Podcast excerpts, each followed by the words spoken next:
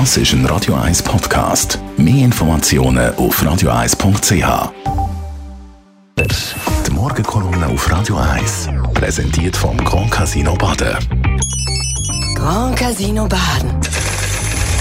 Baden im Glück. Stefan, guten Morgen. Schönen guten Morgen miteinander.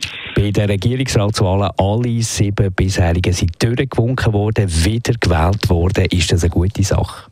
Du, ich bin zuerst wirklich happy, dass die Regierung vom Kanton Zürich schlank wiedergewählt worden ist. Das ist ja so. Und es freut mich, dass die klare bürgerliche Mehrheit weiter Bestand hat. Angeführt wird die Allianz von Mario Fehr, vom abtrünnigen SP-Mann und äh, von der SVP-Grössen Nathalie Rickli und Ernst Stocker. Das ist eine Truppe, die mit Augenmaß reagiert und nicht ideologisch verblendet ist. Nicht so wie die Stadt Zürich, wo eine linke Mehrheit rücksichtslos durchregiert und Steuergelder mit beiden Händen zum Fenster rausrührt.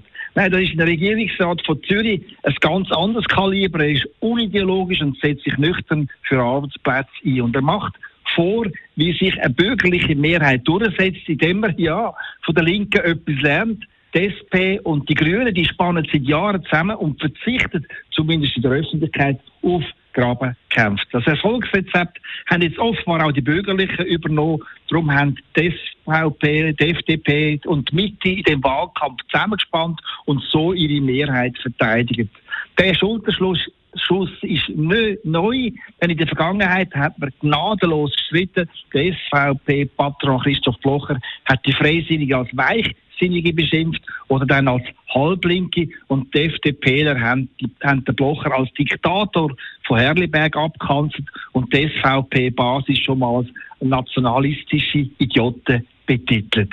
Das ist jetzt im Wahlkampf 2023 ganz anders gewesen. Exemplarisch ist doch, dass der Christoph Blocher seinen Politstil abgeleitet hat und die SVP Basis sogar aufgerufen hat, man solle bitte, bitte die Mitte-Politikerin Silvia Steiner wählen. Und siehe da, Steiner ist gestern überraschend gut gewählt worden und hat ihre Widersacherin aus dem linken Lager, die SP-Nationalrätin Priska Seiler-Graf, weit hinter sich gelassen. Was da gestern in Zürich funktioniert hat, nämlich ein Schulterschluss von der Bürgerlichen, das wünsche ich mir auch in Bern, dass die SVP, die FDP und Mitte ihre Eitelkeiten ad acta legen und zusammen am gleichen Strick ziehen. Es gibt nämlich ganz viele gemeinsame Ziele, etwas Bremsen vom Staatsausbau, Senken von der Einkommenssteuern, der Abbau von der grassierenden Bürokratie oder ein Sozialstaat, der nicht auf Kosten von der nächsten Generation wuchert.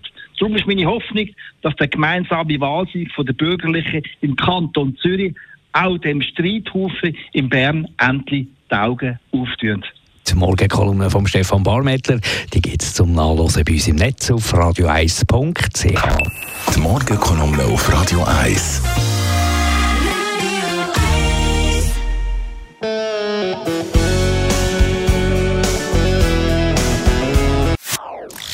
Das ist ein Radio 1 Podcast. Mehr Informationen auf radio1.ch.